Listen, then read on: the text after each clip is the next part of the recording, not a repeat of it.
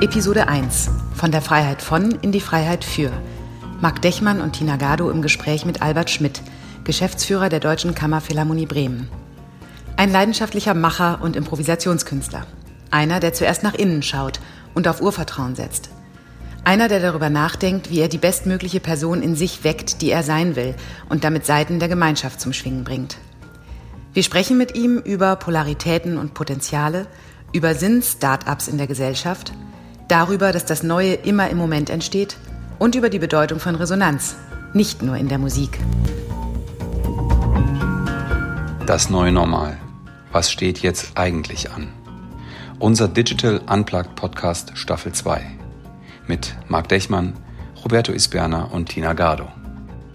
Die letzten sechs Monate haben die Welt, Europa, Deutschland, unser Alltagsempfinden mehr verändert als die gesamten letzten sechs Jahre. Warum ist das so? Und vor allem, wo kann uns das hinführen? Wo soll uns das hinführen? Und was brauchen wir dafür?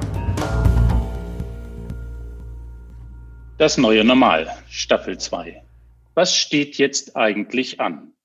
Albert Schmidt im Gespräch mit Tina Gardo und Marc Dechmann. Tina, du hast den Albert eingeladen und gesagt, wir müssen unbedingt mit ihm sprechen, weil er eine faszinierende Person, ein faszinierender Mensch ist. Warum hast du Albert eingeladen für diese erste Folge? Weil er ein faszinierender Mensch und eine faszinierende Persönlichkeit ist. ich schätze total an dir, Albert, dass du bereit bist, so neu und jeden Moment irgendwie anders zu denken. Das, das merke ich immer wieder, wenn wir uns unterhalten. Egal, ob es jetzt um deinen Beruf geht oder um deine persönliche Entwicklung, die du, glaube ich, immer im Blick hast und du willst immer weiter lernen. Das ist etwas, was ich auch sehr schätze. Kurz vielleicht so zu deiner Person. Du bist Geschäftsführer der Kammerphilharmonie Bremen. Du hast dieses, also mit deiner Hilfe, aber ihr habt alle zusammen dieses Orchester zur Weltklasse gebracht. Und darüber ist viel berichtet worden, dass ihr das Orchester wie ein Unternehmen eigentlich führt und dass, wir, dass ihr ein paar Prinzipien angewendet habt, die in einem normalen betriebenen kommunalen Orchester mit Subventionen und ihr habt irgendwann gesagt, wir wollen das anders, ähm, wir wollen äh, diese Leidenschaft behalten und habt ähm, das mit einer neuen Struktur auch offenbar geschafft. Und das sind alles so Dinge, aus denen ich eine unglaubliche Energie, ein unglaubliches Engagement und eben diese Leidenschaft spüre, die, die ich immer wieder sehr anregend, inspirierend und äh, mitreißend finde. Und deswegen wollte ich dich unbedingt hier als unseren Gast haben. Wow, Albert, äh, das macht mich neugierig. Wenn du das so hörst, ähm, gib mir ein bisschen Resonanz. Bist das du? Vieles davon ist zutreffend, zumindest was die Ergebnisse angeht und auch die Haltung ist äh, in vieler Hinsicht tatsächlich die, die uns ausmacht bis heute. Ja, Albert, wenn du äh, als Musiker, wenn ich, wenn du dich als Musikstück beschreiben würdest, was würdest du über dieses Musikstück erzählen? Wie, wie wäre das? Welchen Titel hätte dieses Musikstück? Naja, es wäre eine Improvisation, äh, die eben berücksichtigt, dass der Moment ein ganz wesentlicher Faktor ist. Äh, sie wäre ansonsten so umfassend, wie mir das nur möglich ist was die emotionalen Facetten angeht und äh, laut und leise, schnell und langsam, äh, avantgardistisch und konservativ, dass man im Grunde genommen versucht, die Ganzheit des Lebens abzubilden und damit auch die Ganzheit des eigenen Potenzials, wenn man so möchte. Das klingt jetzt ein bisschen abstrakt. Also ich glaube, wenn man es hören würde, das Musikstück wäre sehr viel schöner, als wenn ich drüber spreche. Würdest du dir dieses Musikstück gerne anhören? Ja, es ist also mit einer gewissen, ähm, wie soll ich das sagen, Zurückhaltung, weil man natürlich immer auch so gespannt darauf ist, was man denn in der Objektivierung wirklich wiederfindet von der eigenen Wahrnehmung. Ne, wenn man es anhört, heißt es ja, es, es hat irgendwie einen Objektivierungsprozess durchlaufen, ist zu einem Werk geworden und ist dadurch anhörbar und damit auch ein Stück weit von mir losgelöst. Und das ist, geht, glaube ich, ist wie bei allen Künstlern. Man hat immer äh, eine gewisse Distanz zu dem, was schon vorbei ist. Ja, und da was Improvisiertes ist, würde das ein Stück sein, das sozusagen eigentlich auch immer wieder neu interpretiert wird. Und in dem Moment, wo es auf Band ist oder auf welchem Medium auch immer, ist es nicht mehr die gleiche Improvisation, oder? Genau, und man, man hört es dann so unter so einem analytischen Gesichtspunkt, weil es, äh, wie, wie ist das gelungen bis dahin und was äh, gewinnt man vielleicht daraus auch an Erkenntnissen für die Fortsetzung? Ja, das Werden an sich und purer Wieder, das ganze Leben. Ja, genau.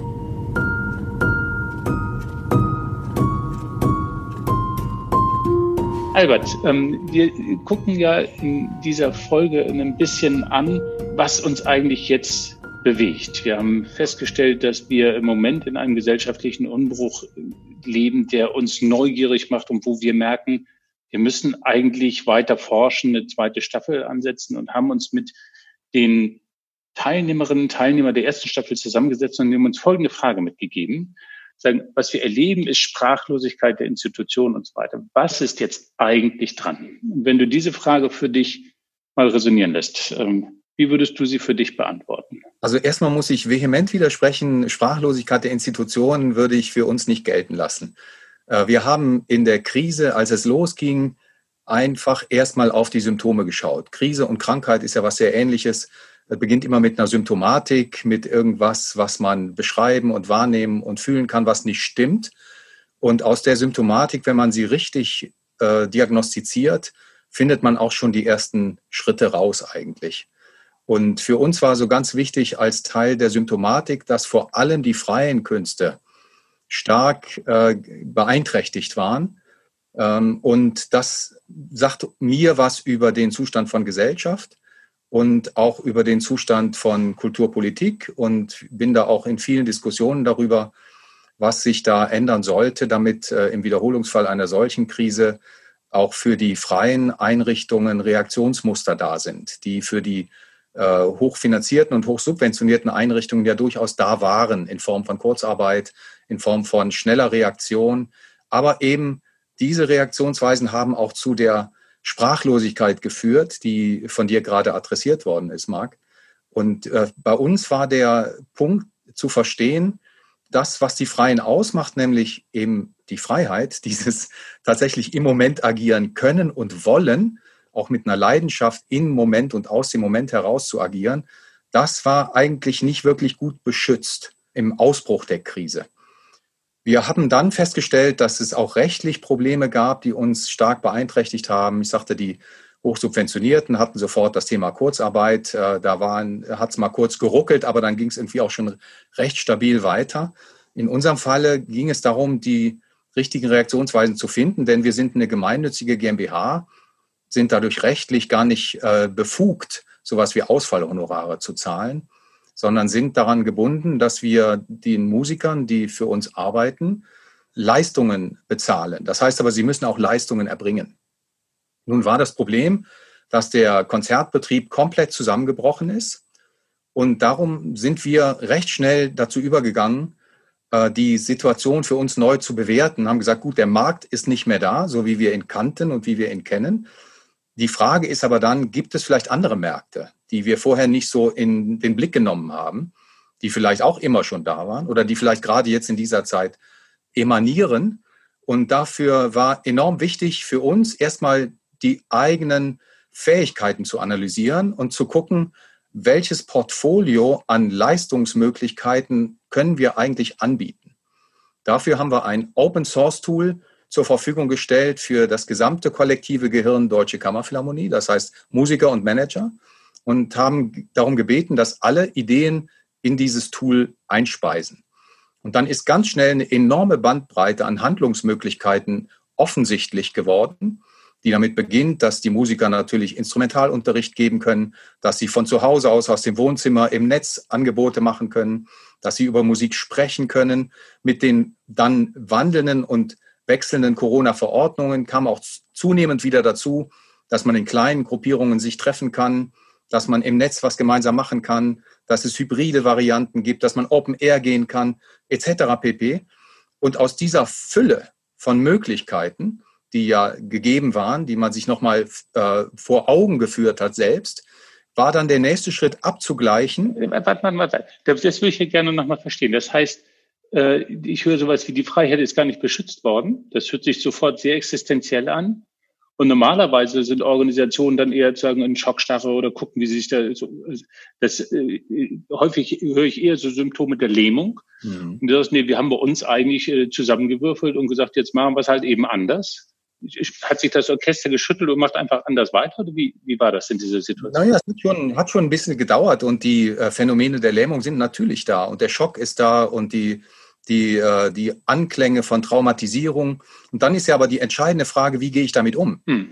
Lass ich mich lähmen? Lass ich mich äh, wirklich davon äh, hin, behindern in meinen Möglichkeiten? Oder nehme ich das als Anforderung, auf meine Möglichkeiten mit einem anderen Blick draufzuschauen? Und das ist das, was ich eben versucht habe zu beschreiben, dieser Perspektivwechsel.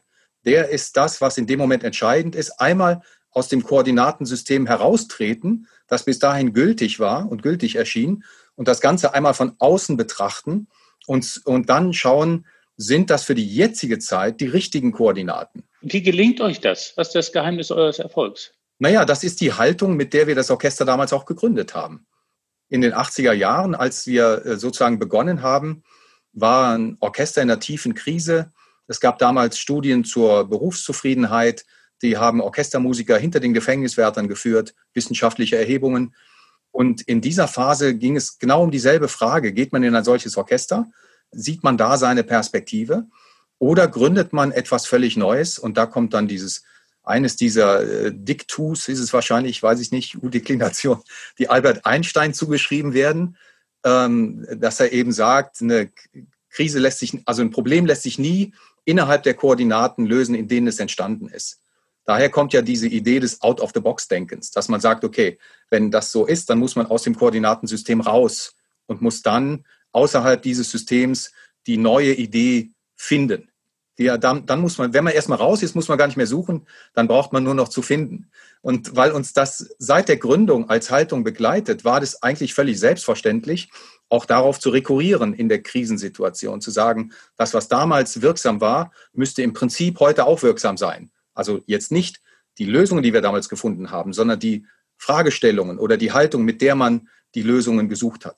Also da klingt ja auch ganz viel von dem an, was du zu Beginn gesagt hast, dass du, ähm, dass dein Musikstück eine Improvisation ist. Das heißt, deine Lust am Improvisieren, deine Lust am immer wieder neu drauf gucken und dann auch neu hören, das, das klingt da so an, finde ich.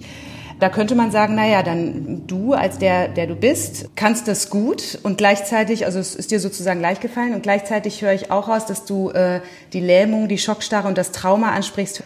Puh, da ging es auch echt ganz schön tief. Wie hat sich diese Spannung bei dir persönlich gezeigt? Ich glaube, bin persönlich jemand, äh, der eher von dieser Krise profitiert hat. Also ich glaube, wenn man äh, eine Tendenz zur Introversion hat, dann hat man diese Krise ein Stück weit auch begrüßt, weil der Lockdown ja viel damit zu tun hat, dass man auf sich zurückgeworfen wird. Und dann gibt es Menschen, die erleben das als enorme Bedrohung, dass plötzlich nur noch sie selber da sind.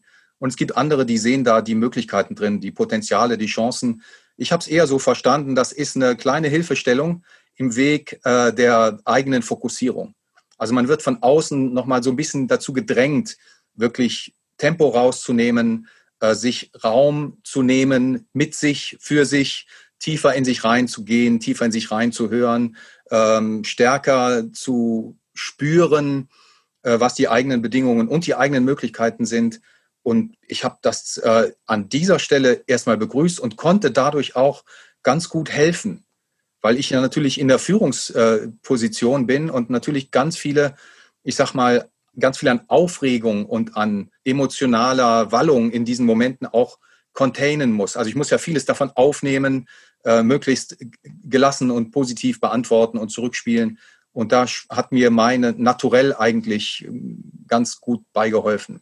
Dein Naturell nach, nach draußen zu gehen und gleichzeitig ja auch dein Interesse offenbar nach innen zu gucken. Wenn du sagst, du hast äh, auch reingeguckt ins Innere und nach den Bedingungen und dem gesucht, was dir da hilft was hast du da gefunden? Hast du da etwas entdeckt, was du vorher nicht kanntest? Ja, also ich will es mal so sagen. Ähm, man kennt ja seine Stärken und seine Schwächen und ich bin jemand, der in Sachen äh, Urvertrauen durchaus äh, Luft nach oben hat. Und in dieser Situation war aber ganz klar, es geht nur darüber. Es geht eigentlich nur über dieses tiefe Vertrauen, dass alles im Ende seinen Sinn hat und dass es zu einer positiven Entwicklung führen kann und äh, sich darauf wirklich einzulassen und loszulassen und die Ängste zu beschwichtigen, die einen daran hindern. Das war so meine Aufgabe in dem Moment mit mir selbst und in mir selbst. Und da war ich aber auch bis dahin schon auf dem Weg. Und so gesehen habe ich das eher als Katalysator empfunden, das zu verstärken. Eine Sache noch dazu, ähm, und dann sehe ich Marc auch schon, ähm, bei dem sich auch eine Frage heranreift. Wenn du sagst, ähm, diese, die Ängste, die, die du gesehen hast, zu beschwichtigen, dann waren das wahrscheinlich eigene Ängste, aber auch die Ängste um dich herum. Also ich meine, ich kann mir vorstellen, dass es sehr aufregend, sage ich mal, zuging bei euch im Orchester.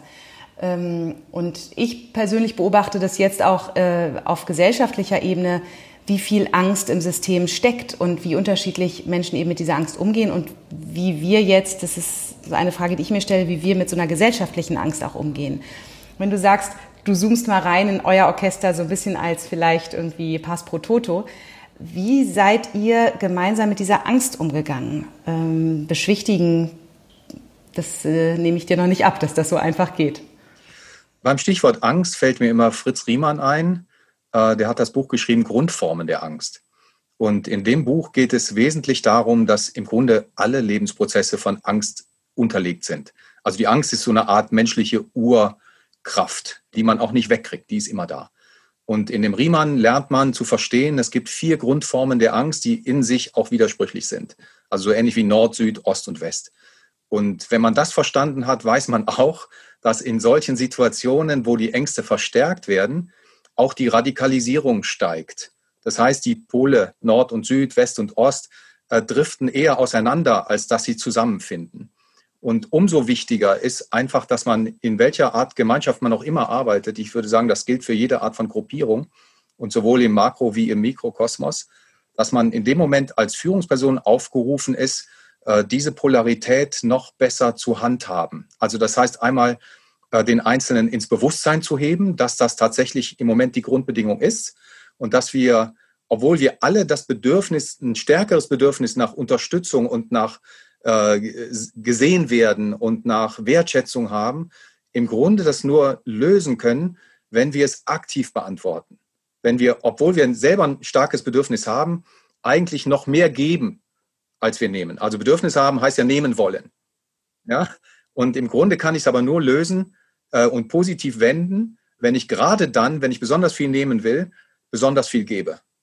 Und dann stelle ich eben auch fest, dass das löst eine Resonanz aus beim Gegenüber. Weil damit gebe ich ein Stück weit auf dieses Bedürfnis ein und kann aber gleichzeitig mit der Haltung auch signalisieren, äh, ich sehe das Bedürfnis und ich nehme es äh, wichtig und es ist äh, bedeutsam. Aber wir brauchen im Moment alle diese Aktivität miteinander, denn wir kommen hier nur gemeinsam durch.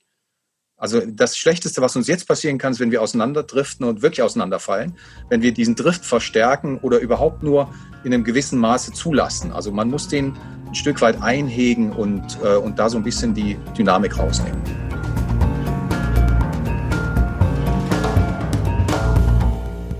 Das finde ich spannend, weil wenn ich dich als Führungsperson betrachte in diesem Orchester, denn habt ihr ja da miteinander Resonanz gehabt. Und auch dort ist ja normale, eine normale Reaktion könnte sein, dieses Auseinanderdriften. Hm. Ja, die Freiheit ist bedroht. Das ist ein sehr starkes Motiv.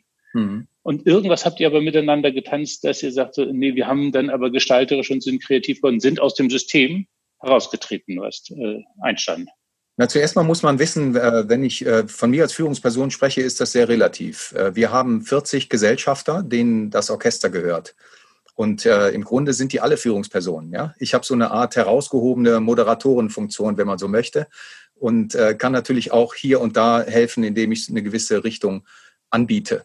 Aber im Kern äh, ist es immer davon abhängig, wie gut das aufgenommen wird, ob ich damit eine Resonanz treffe oder ob ich die nicht treffe und so weiter und so fort. Das heißt aber auch, im Grunde hat auch jeder für sich den Anspruch zu führen und jeder muss den auch haben. Also wir haben ausgeprägte Individuen, Individualisten, die sehr großen Wert auf ihre Freiheit legen.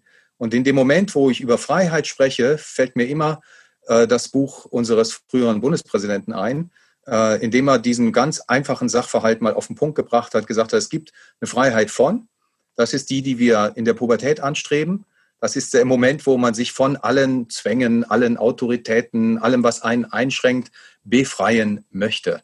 Und in dem Moment, in dem Maße, wie einem das gelingt oder in dem Maße, wie man reift, wächst eigentlich das Verständnis, dass es darum geht, eine Freiheit für zu leben.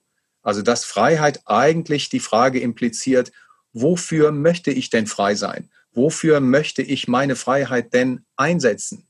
Und da sind wir wieder bei dem, was ich eben sagte. Der, der entscheidende Unterschied ist der zwischen passiv und aktiv. Denn passiv ist Freiheit von, ich mache was für mich und muss das auch machen. Möchte das in keiner Weise geringschätzen. Also jemand, der das braucht, braucht das, weil er wirklich in Fesseln ist oder in Einschränkungen lebt oder äh, wie auch immer daran gehindert ist, sein Potenzial zu entfalten. In dem Moment, wo aber das überwunden ist, also wo ich aus der pubertären Phase herausreife, äh, wird immer wichtiger die Frage, wofür möchte ich meine Freiheit einsetzen? Geht also immer davon aus, es ist mir gelungen, diese Freiheit zu erlangen. Und dann habe ich ein Gut, das ich sozusagen dezidieren muss, dem ich eine Richtung, eine Orientierung geben muss, ist ein schwieriges Wort, also kann, darf, ist ja eigentlich wichtiger in dem Moment. Der schöpferische Moment, das gestalterische. Werden können und dürfen und dann geht es ums Gestalten. Und dieses, sag mal, im, wenn man im Kern die Freiheit kultiviert, und das ist das, was wir versuchen in unserer Organisation, dann äh, wird es zunehmend Individualisten auch gelingen und Individuen gelingen, die Freiheit für zu entdecken und auch umsetzen zu können und umsetzen zu wollen. Und darum ist es immer an der Stelle auch wieder eine Gemeinschaftsaufgabe, die nicht von einer Führungskraft erledigt wird für die anderen, sondern die man miteinander kultiviert und stärkt und entwickelt. Ja, Freiheit durch Bindung, nicht Freiheit oder Bindung.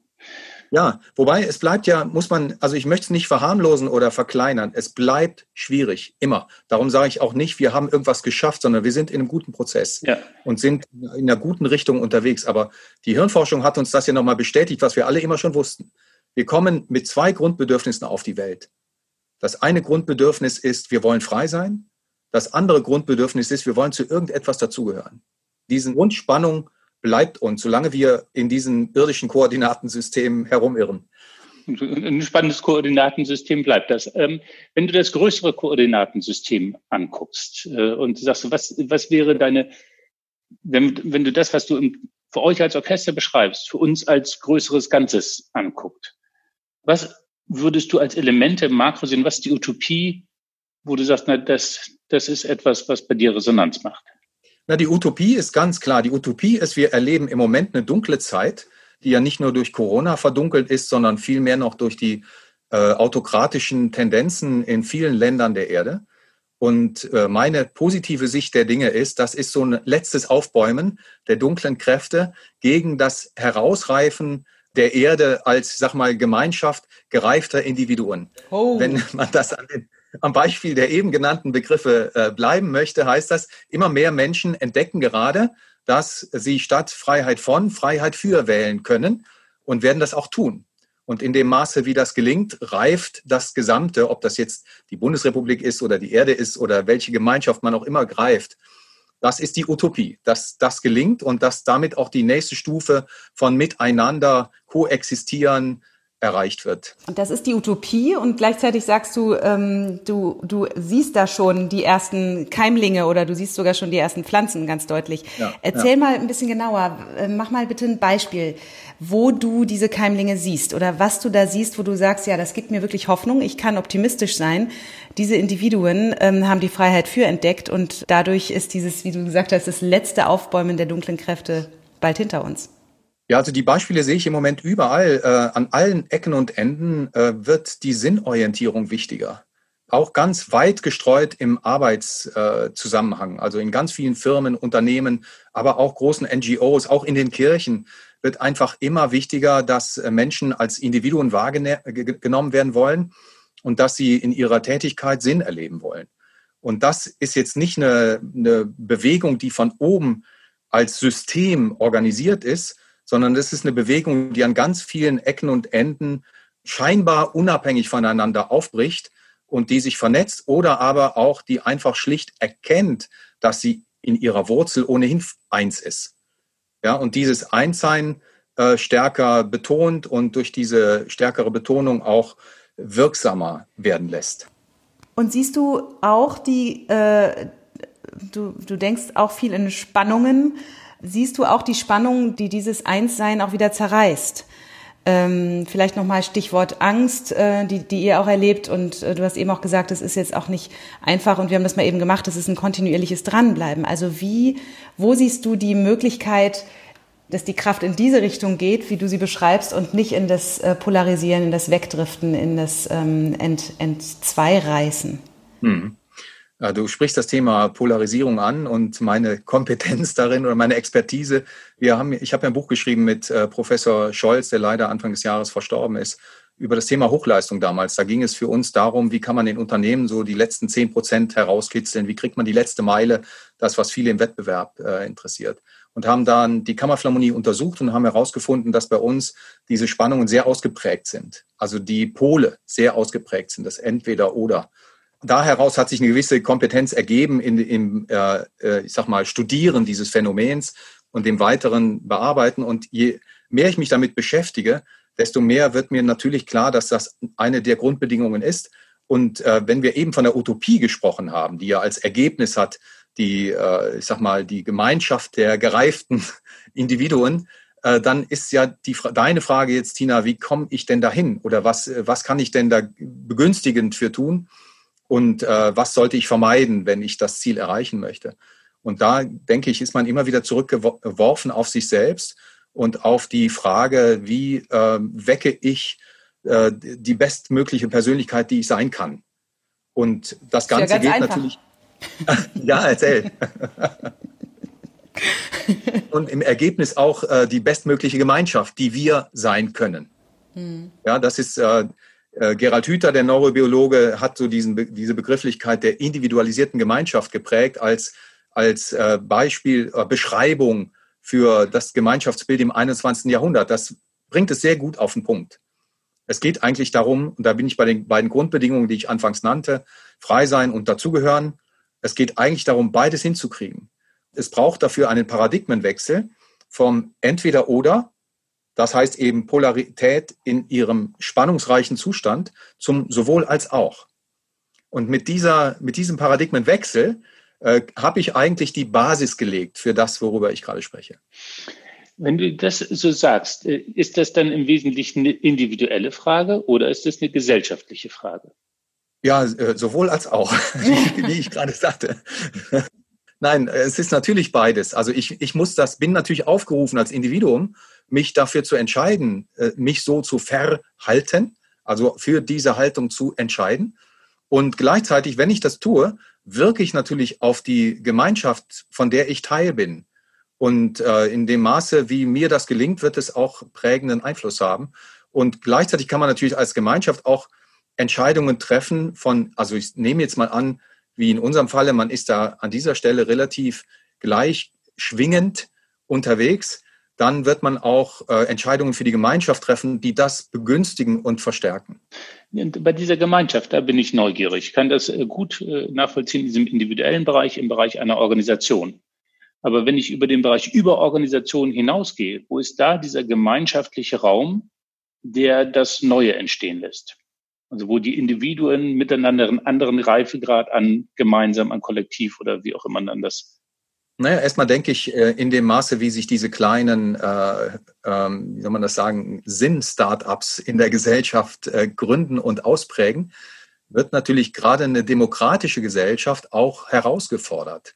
Also das Schöne an der Demokratie ist ja, dass sie im Ende das umsetzen möchte, was äh, die Mehrheit möchte. Und in dem Moment, wo die Mehrheit in diesem Sinne orientiert ist, äh, wird das auch politisch aufgegriffen werden. Und das sieht man ja auch an vielen Stellen. Ob das äh, in der Umweltpolitik ist, das geht jetzt vielen zu langsam, das verstehe ich auch gut. Aber im Prinzip stimmt ja die Richtung in all diesen Fragen. Und äh, das zu beschleunigen, ist jetzt natürlich wieder an den Einzelnen. Denn Politiker tun im Ende das, wofür sie hoffen, gewählt zu werden. Und in dem Moment, wo sie annehmen können, dass sie mit ihrer Entscheidungen Resonanz finden bei den Mehrheiten, werden sie ihre Entscheidungen anpassen. Und siehst du darin, ich komme nochmal noch mal zu diesen beiden Polen, siehst du darin gerade ein Ringen? Denn ich meine, man könnte jetzt auch als Advocatus Diaboli sagen, naja, aber die anderen Kräfte, die eben die Spaltung wollen und die eigentlich ähm, die großen Konzerne unterstützen und die ähm, in genau die andere Richtung gehen und nicht die Sinn-Startups sind, sondern, ja, wie kann ich sie nennen, die, die ähm, Drift-Startups fällt mir jetzt nichts Gutes ein. Aber wie, ähm, also noch halten Sie sich ja irgendwie die Waage, ne? Also ist das, ist, ist, ist schon entschieden. Was, was lässt dich so optimistisch sein? Also wo geht die Balance dann, was entscheidet, wann die Balance in welche Richtung geht? und die Demokratie, also die Politiker eben auch für möglicherweise genau die andere Seite gewählt werden wollen. Ja, da kann ich auch immer wieder nur auf mein eigenes äh, Inneres äh, zurückgreifen. Und äh, da sagte ich ja eben, das ist durch die Krise eigentlich positiv äh, angeregt worden, äh, das Urvertrauen zu stärken. Und es geht im Grunde um dieses Urvertrauen, dass man davon ausgeht, das ist auf ein gutes Ende hin angelegt. Und äh, wenn das nicht so sein sollte, dann habe ich Pech gehabt. Dann werde ich sehr enttäuscht aufwachen oder auch nicht mehr aufwachen. Äh, aber bis es soweit ist, möchte ich alles investiert haben, um das Ende zu erleben, das ich invisioniere, sagt man, also envision, das, das, das sich vor meinem inneren Auge als, als wünschenswert ähm, manifestiert.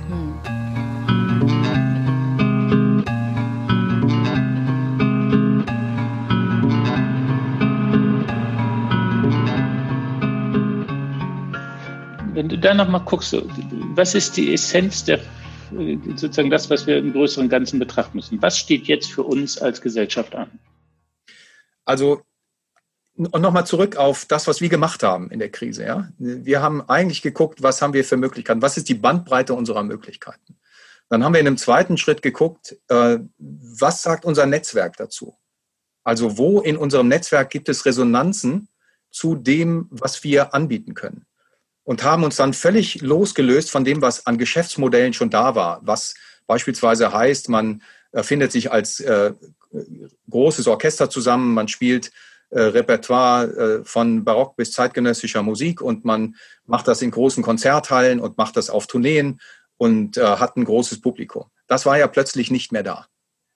Und dann muss man einmal, war unsere Antwort darauf zu sagen, gut, wenn das alles nicht mehr da ist, dann heißt das ja nicht, dass unsere Qualitäten nicht mehr da sind sondern es heißt eventuell, dass unsere Qualitäten nach anderen Resonanzmöglichkeiten suchen müssen, können, müssen, sollen. Und da haben wir eben geguckt in unserem Netzwerk von Partnern, für die wir unfassbar dankbar sind. Das sind äh, große Unternehmen, das sind äh, NGOs, das sind Einzelpersonen, die uns äh, finanziell und mit Rat und Tat zur Seite stehen und uns auch durch diese Zeit durchtragen. Also ohne die würden wir das nicht schaffen. Und dann haben wir aber geguckt, wo passt das denn mit Interessen äh, die dort verortet sind. Und dann stellt man fest, es gibt Leute oder Einrichtungen, die sind sehr daran interessiert, dass man eins zu eins Konzerte macht. Das heißt, ein Musiker, ein Zuhörer äh, und äh, in einem Raum und die, äh, der Musiker spielt, was er an der Persönlichkeit wahrnimmt oder, oder was er da an Wünschen und, und Bedürfnissen und Merkmalen empfindet. Oder man hat festgestellt, es gibt ein großes Bedürfnis danach, äh, musikalische ähm, Bildung voranzutreiben. Und darum sind wir jetzt mit dem großen Unternehmen, so ein Tick zu früh, um da offen drüber zu sprechen, dabei, ein äh, Projekt im gesamten deutschsprachigen Raum auszurollen, das im Netz stattfinden wird, wo im äh, großen Stil musikalische Bildung passiert. Und diese Projekte wären ohne Corona nicht entstanden, weil die Dynamik gefehlt hätte, um das jetzt zu befördern. Aber plötzlich ist diese Dynamik nicht nur, nicht nur möglich, sie ist regelrecht gefordert. Und darauf dann zu reagieren, braucht eine hohe Selbstreflexion in der Weise, wie ich das eben geschildert habe, dass man einmal guckt, was sind eigentlich unsere Potenziale, was sind unsere Möglichkeiten, um dann anhand der, der aktuellen Gegebenheiten aktuell gültige Antworten zu entwickeln. So, und wenn man das tut in diesem Open Source, von dem ich eben sprach, dann entwickelt sich das vielbeschworene neue Normal ganz organisch aus dieser Situation. Dann ist das plötzlich nichts mehr, oh, da, ups, da war das Alte, das ist nicht mehr. Und jetzt suchen wir alle, was das Neue denn sein könnte. Und wenn wir das gefunden haben, dann machen wir das auch. Ja, das ist, glaube ich, die falsche Idee, sondern man muss das Neue, man muss jetzt anfangen, das Neue zu machen, weil das Neue immer im Moment passiert. Und das ist ja Merkmal der Krise. Wir werden zurückgeworfen auf uns. Wir werden zurückgeworfen auf das im Moment Leben. Und die Antwort, was dann zu tun ist, eigentlich ganz einfach. Einfach das tun, im Moment leben und Antworten für den Moment geben. Und diese Antworten für den Moment in einem großen Zusammenhang sortieren mit den Antworten für gestern. Äh, und dann kriegt man plötzlich die Antworten für morgen als ganz organisches Ergebnis, weil plötzlich geht wieder eine kleine Tournee oder es geht schon mal ein Konzert in der Schweiz oder man kann schon mal eine Aufnahme für die Deutsche Grammophon mit Albrecht Meyer machen. Das ist alles dann plötzlich auch wieder möglich. Und gleichzeitig macht man aber diese großen Bildungsprojekte, von denen vorher nicht zu träumen äh, war. Man entdeckt neue Open-Air-Spielorte und so weiter und so fort. Also es gibt eine ganze Reihe von neuen Möglichkeiten. Und weil das alles so äh, gleichzeitig ähm, existieren darf, sortiert sich praktisch das neue Normal ganz organisch, ganz automatisch aus dem Tun im Moment. Ich mag sehr an diesem Bild ähm, dieses, äh, dieses organische Bild, weil das, was du beschreibst, auch eigentlich beschreibt, was, was wir als Menschen eigentlich sind und sein können. Ne? Also wir haben die Fähigkeit dazu, uns selbst zu spüren und dann in die Resonanz mit anderen zu gehen. Also als das Wort, was, was so raussticht, ist eben diese, den Resonanzraum überhaupt erforschen. Und das ist natürlich ja. doppelt schön, das von einem Musiker zu hören, weil äh, da alles um Resonanz, da geht es einfach um Resonanz. Ja. Und diese Resonanz als gesellschaftliche Aufgabe zu verstehen, das ist ja eigentlich deine Antwort. Ne? Was steht jetzt eigentlich an für uns als Gesellschaft? Resonanzräume erkennen, erforschen, sehen, hören, spüren und da reingehen. Ja, aber auch als Schritt davor die Selbstvergewisserung und äh, damit auch die Sinnorientierung, die ich eben schon angesprochen habe. Das ist ja was, was wir für uns auch selber immer weiter noch steigern und entwickeln können. Und in dem Maße, wie ich mir meiner selbst bewusst bin, äh, treffe ich auch in mir die Resonanz, also bringe in mir die Seite zum Schwingen, die mir am gemäßesten ist. Und die Seite wiederum, die löst dann die Resonanz draußen aus, die dafür tatsächlich ähm, immer schon da war die nur einfach nicht geschwungen hat, weil, weil meine, meine Stimmung, meine Seite nicht so gestimmt war, wie sie idealerweise hätte gestimmt sein sollen. Und das ist auch jetzt wieder äh, entweder Utopie oder, oder unvollständig. Ja, die schwingt auch jetzt nicht so, wie sie idealerweise schwingt, aber ein ganzes Stück mehr als vorher. Improvisation zwischen den Polen. Wir haben die Dreiviertelstunde schon beinahe rum. Von daher fällt mir die undankbare Aufgabe zu, jetzt die Überleitung in die Schlusssequenz zu machen.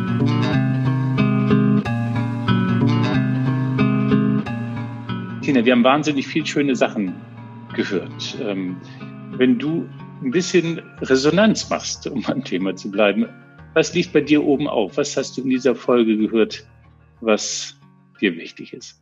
Naja, bei mir äh, ähm, schwingt da gerade noch äh, das Letzte nach, was Albert gesagt hat. Und das ist eigentlich das Bild, was ich mitnehme, die Seite, die Seiten in uns zum Schwingen bringen oder neu zum Schwingen bringen und vielleicht auch neu zu stimmen.